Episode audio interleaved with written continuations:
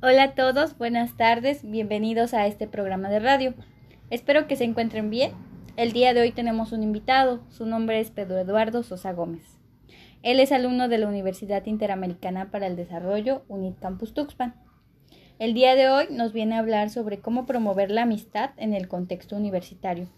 Bien, hola Pedro, buenas tardes, bienvenido, te escuchamos.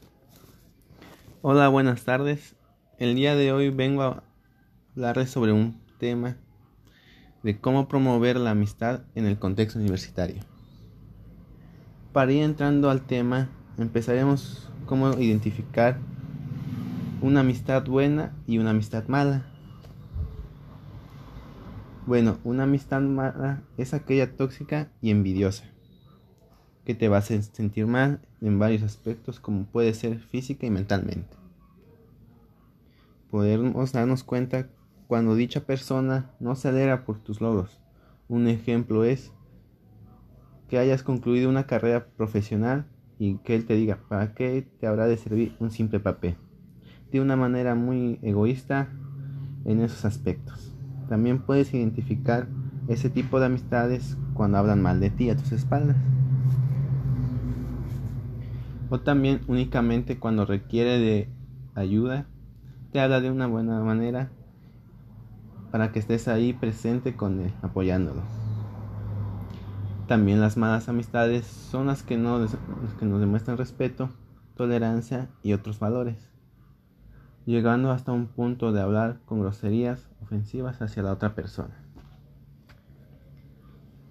Por otra parte, una buena amistad es cuando haces acciones buenas por la otra persona sin esperar nada a cambio de igual forma, una buena amistad consiste en estar siempre el uno para el otro, en situaciones buenas y malas, apoyándose mutuamente y demostrando la leal amistad. Otro punto que se caracteriza a la buena amistad es que no se basa en los bienes materiales o el físico.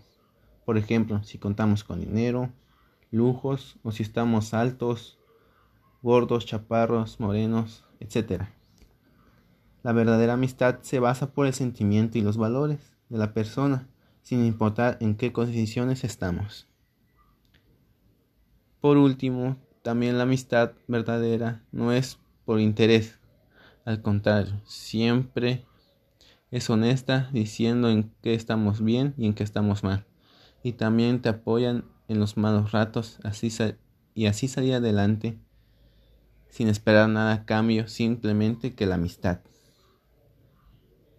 Y bueno, así es como podemos identificar las buenas y malas amistades.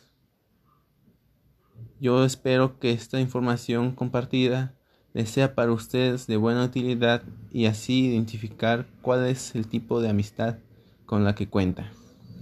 Esto es todo, me despido de ustedes enviándoles un saludo, hasta pronto.